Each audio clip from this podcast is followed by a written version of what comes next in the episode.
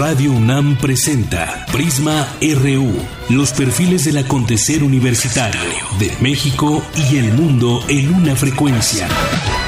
No sé si el tiempo nos busca, anillo de luz. No sé si las naves azules ven olas de luz en el camino del templo. No sé si las miradas de las olas renacen en las hojas, en las hiedras, en las arenas. Las encrucijadas del viento las ferias de la mañana encienden noche adentro las zarzamoras del fuego. Mundo ejercicio de los equilibrios leves. Cae y no cae en el atardecer encendido. No sé si nos ve en las hiedras del templo. Nos mira, nos mira, nos mira sin nombre. Sé que el silencio estalla en las fresas vivas de la tarde Bien, pues esa fue la voz de Ramón Chirau, un, poema de su autoría, este poeta y filósofo que pues eh, falleció, se dio a conocer la noticia este día. Filósofo, poeta, académico, Ramón Chirau, uno de los más ilustres del exilio español en México, que falleció a los 93 años de edad, se confirmó esta mañana por parte del Instituto Nacional de Bellas Artes. Nació en 1924 en Barcelona. Chirau llegó a México en 1939, apenas a los 15 años de edad, tras haber sido enviado por sus padres brevemente a Marsella para escapar de la guerra civil. Como su padre, Joaquín Shirao Palau, eh, fue uno de un destacado académico de la Universidad Nacional Autónoma de México. Shirao, quien es autor de libros sobre crítica literaria como Poesía y Conocimiento, también fue autor de una copiosa obra poética en catalán que ha sido traducida al español. Y aquí en México fundó la revista Diálogos, que estuvo en circulación entre 1964 y 1985 y que intelectuales como Adolfo Castañón consideran precursora de revistas como Vuelta y Plural que dirigió su colega y amigo Octavio Paz. Shirao obtuvo su maestría y doctorado en filosofía en la UNAM y fue miembro del Colegio Nacional y de la Academia Mexicana de la Lengua. Bueno, pues así lo recordamos con un poema de su propia voz que acabamos de escuchar de nombre Templo 2. Así iniciamos hoy Prisma RU en este día 27 de julio de 2017, es la una con seis minutos y hoy a lo largo del programa tendremos varios temas, entre ellos uno muy importante, esa petición que hace el rector de la UNAM, Enrique Graue, de eh, pedir para la Casa de Estudios el 7% de aumento en su presupuesto. Como sabemos, pues nunca está de más el presupuesto, generar más presupuesto para entidades educativas y en este caso de la UNAM. Ya comentaremos más adelante sobre este tema.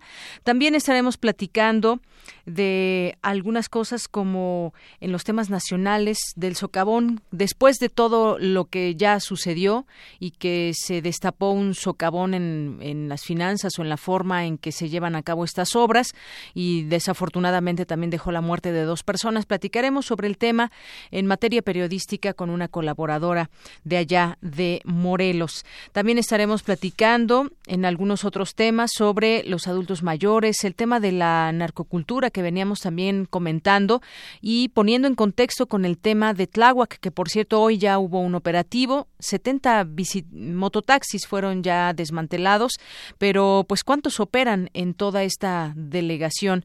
Ya también platicaremos de este tema. Y hoy es jueves de arriba a los de abajo. Mis compañeras Cindy Pérez Ramírez y Dulce García nos eh, tienen una entrega de este día sobre teatro independiente. Por supuesto, también tendremos cultura, deportes, información internacional y más aquí en Prisma RU. Así que arrancamos con nuestro resumen informativo. Portada RU.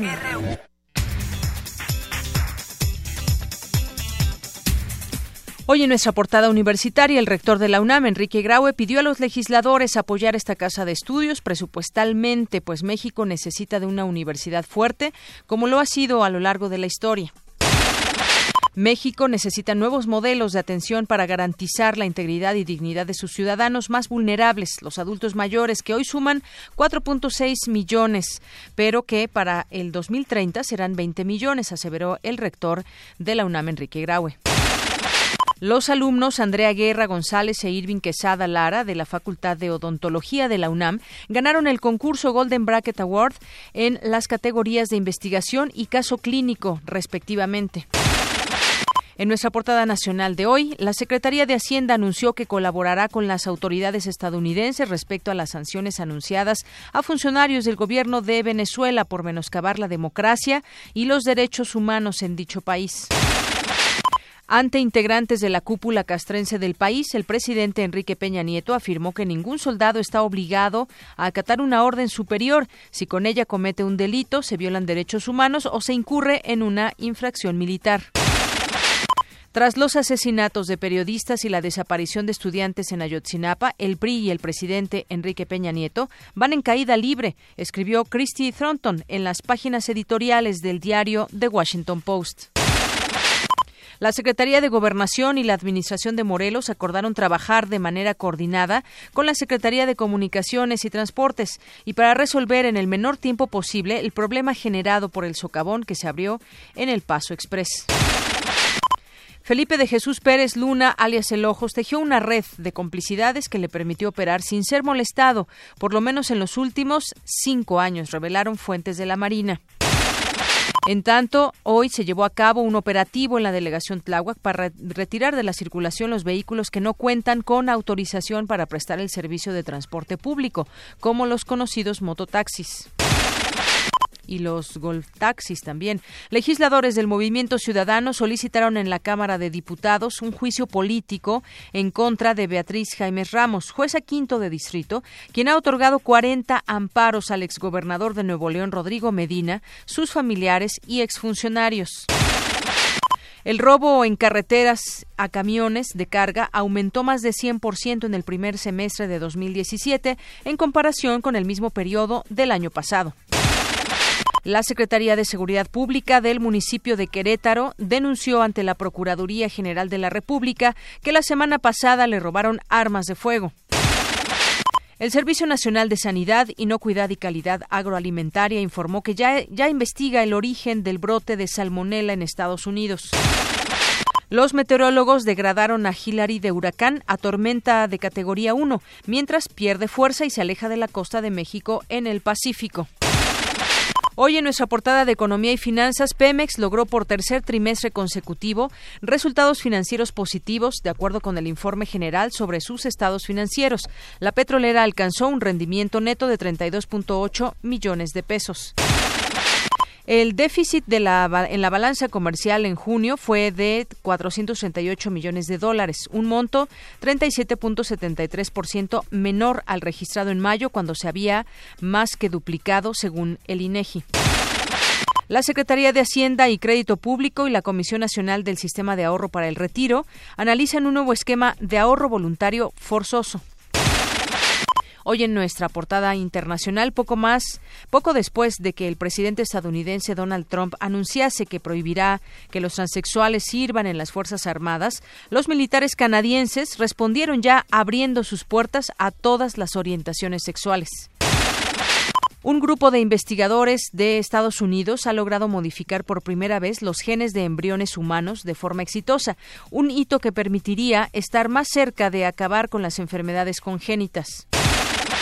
El gobierno irlandés anunció que se ha recuperado del fondo del mar el telégrafo principal del legendario transatlántico Lusitania, hundido frente a las costas de este país por un submarino alemán en 1915 durante la Primera Guerra Mundial.